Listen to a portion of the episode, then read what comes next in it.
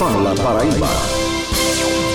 Eu conversei com a professora Mônica Carvalho, ela que é professora da Universidade Federal da Paraíba, do Centro de Energias Alternativas e Renováveis da UFPB, no campus aqui de João Pessoa, e ela ficou em segundo lugar em um ranking internacional de publicações científicas. Eu conversei com ela rapidinho sobre as pesquisas que ela desenvolve, sobre a importância da ciência num momento como esse, claro, sobre crise energética. Vamos ouvir. Muito bom conversar com a senhora, professora.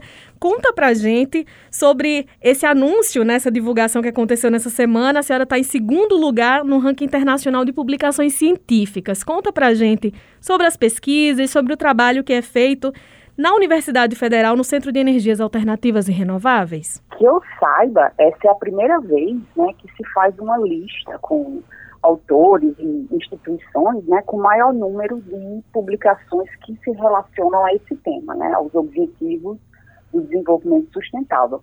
Então, a ideia, com certeza, é ampliar a visibilidade né, das contribuições das universidades brasileiras né, aos ODS. Né? É, e essa pesquisa, ela verificou a contribuição científica do Brasil, né, no período de 2016 a 2020, e identificou os top 3 autores de artigos, né, dentre os quais está tá o meu nome, vinculado ao UFPB, né. E eu fico extremamente feliz, né, e, e honrada de ver a UFPB sendo citada, né, principalmente pelas dificuldades que a gente sabe que tem né, para se fazer pesquisa, ciência no Brasil, principalmente no Nordeste. Né? Então, para mim, é uma grande vitória é, pessoal e coletiva também, né? Porque coletiva porque eu não cheguei aqui sozinha, né? Ninguém faz pesquisa nem ciência sozinho. É, então é uma vitória, né? Alcançar esse esse patamar. É, os meus trabalhos, né? A maioria são, é, desses trabalhos é desenvolvida com alunos e alunas, né, tanto da graduação quanto da pós-graduação da Universidade Federal da Paraíba, e é, combinam a análise termodinâmica, né, a análise energética, com análises é, ambientais. Então, é, são pesquisas que despertam muito interesse, porque as pessoas têm muita curiosidade de saber o impacto ambiental, não só de grandes fábricas ou de processos industriais, mas também o impacto energético, ambiental das nossas atividades do dia a dia. Então, eu contribuo, minha contribuição dentro do Centro de Energias Alternativas e Renováveis é de promover uma educação ambiental, uma, uma educação que consiga modificar os comportamentos da gente, né, no sentido de uma consciência é, em termos de energia e, e meio ambiente, né, com responsabilidade. Entrando nesse ponto de meio ambiente, geração de energia, a gente vem acompanhando, né, a gente, a imprensa vem acompanhando o aumento, né, do uso da, de placas de energia solar, tanto por cidadãos comuns quanto por empresas, enfim, é, até moradia popular que é construído por estados, aqui na Paraíba, por exemplo, já utilizam né, placas para ter energia solar, energia limpa, usinas de energia eólica também sendo construídas. Mas a maioria da energia gerada aqui no Brasil e utilizada aqui é através de hidrelétricas, né? E nesse momento em que, enfim, uma grande estiagem, a gente está sofrendo com riscos de, de, enfim, aumentando o custo de energia e os riscos mesmo que a gente vem tendo nesse momento. Explica para gente, há um, uma perspectiva de que em alguns anos essa energia renovável, essa energia limpa, ela se equipare à energia hidrelétrica aqui no Brasil? Essa, essa pergunta não é tão simples né, de, de, de resolver, porque, é, de responder, porque a gente sabe que o contexto que a gente está vivendo depende é, bastante de é, coisas que a gente está vivendo agora, não só ambiente político, né, mas da parte ambiental. As mudanças climáticas têm é, um fator é, influencial é, bastante forte.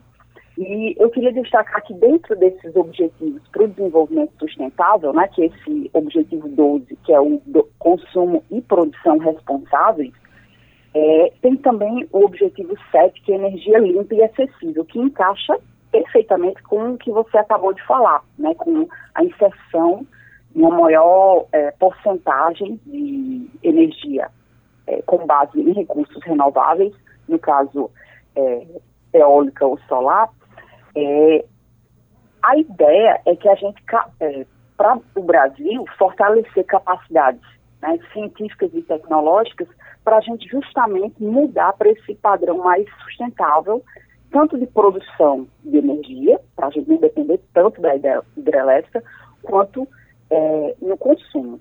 Então, por um lado, a gente aumentando a parcela do uso né, de, de renováveis, por outro lado, a gente tem que fazer melhor uso da energia que a gente já tem agora, seja ela hidrelétrica ou com base em combustíveis fósseis, aumentando o nível de eficiência, né? tanto do lado da produção, né, quanto do lado da, da demanda, do nosso consumo aqui, né, enquanto consumidores é, energéticos. E como seria essa melhoria de uso que a senhora citou agora? Essa melhoria de uso é, se refere, no caso, tanto do lado do consumidor, né, para a gente utilizar equipamentos que são energeticamente mais eficientes, quanto da parte de conscientização de uso. Né? Então, tem duas partes. Por um lado, o poder do consumidor decidir o que é que vai ligar e desligar, que é isso está ligado à educação né, energética ou ambiental, e outra relacionada aos é, equipamentos, aos dispositivos que a gente tem. Né? Então, hoje em dia, a gente já tem alguns equipamentos que têm né, o selo de, de energia, de Procel, que indica para a gente qual é o nível de, de, de eficiência energética. Né? Então, sempre que possível, né, escolher os, os, equipamentos que tenham aí a indicação A, né, que são os equipamentos verdes, assim, mais é, é, energeticamente eficientes. E quando a gente fala da indústria, por exemplo, como a indústria pode contribuir com essa questão energética também? É possível? Sim, é, essa contribuição energética, ela vai desde nós, que somos os pequenos consumidores, porque a gente já começa a fazer pressão né, social, é, demandas ambientais e energéticas né, dos é, maiores consumidores. Né? Então, a indústria ela tem um papel importante, tanto com responsabilidade como com imagem, né, de fazer melhor uso de sua, de sua energia. Então, primeiro, podem incorporar a parte de renováveis, né? Então, por exemplo, nos horários de pico de consumo de, de energia elétrica, a indústria pode acionar né, equipamentos é, que consumam energia renovável, né, que pode estar sendo armazenada ou não, e aí dá um alívio né, na rede elétrica brasileira, né, para poder balancear melhor os níveis de, de, de consumo, né, de, de, demanda com a oferta, e podem também é, implementar é, esquemas combinados né, de produção de energia, né, que aí envolve um pouquinho mais de, de estudo, mas que tudo leva, se você prestar atenção, Lina, tudo leva de volta é a, o conhecimento e a ciência, né? Porque a pesquisa que a gente faz sempre é na intenção de melhorar, né? De, de trazer é, mais desenvolvimento, né? Por meio do uso racional da energia. Quando a gente fala sobre programas como Horário de Verão, que existiu até pouco tempo atrás, e enfim, muitas pessoas tinham dúvidas sobre a efetividade do horário de verão e agora fala-se sobre o retorno, a possibilidade de uma criação de um programa semelhante. É eficaz ter um retorno como esse? E era eficaz quando o horário de verão existia em algumas regiões do Brasil? É, a, a estratégia por trás do, do, do, horário de verão, ela é uma estratégia é, interessante, né, que é trazer, defasar um pouco, né, os horários de pico é, de consumo né, com a oferta de, de, de, energia elétrica, fundamentalmente. Né? Não, a gente fala de energia, tem várias formas de energia, mas a gente está falando de, de eletricidade. É, eu acho que é uma estratégia que pode ser interessante, mas que, de novo, é, a gente tem que voltar para buscar maneiras alternativas e aí, dentro dessas maneiras alternativas, a gente tem as energias renováveis, que podem dar uma contribuição muito interessante é, nesse mix de energias que a gente tem é, no Brasil atualmente. Né? Então, a matriz é, elétrica brasileira, fundamentalmente, é hidrelétrica. Né? Como você falou, a gente tem aí dois terços, mais ou menos, da, da nossa eletricidade consumida, é, assim, de maneira, uma média nacional, né? Associada à hidrelétrica. A gente tem contribuições menores de, de gás natural, de, de óleo, é, até nuclear nós temos, né? Eólica, solar já de maneira um pouco mais tímida, mas aí, aumentando essa proporcionalidade de renováveis no mix, aí já dá uma ajuda, um alívio fantástico. Para a gente encerrar, fazer mais uma pergunta, voltando a falar sobre pesquisa, parabenizando mais uma vez a senhora pelo, pelo lugar no ranking, né? Segundo lugar no ranking internacional de publicações científicas. É muito bom saber que uma pesquisadora da Universidade Federal da Paraíba está bem colocada no ranking, que pesquisas tão importantes são realizadas aqui no estado e com uma relevância tão grande Fala um pouquinho sobre como a sociedade pode ajudar a valorizar esse conhecimento científico e como nós, enquanto cidadãos, enquanto imprensa, podemos ajudar nessas pesquisas que são realizadas na, nas universidades.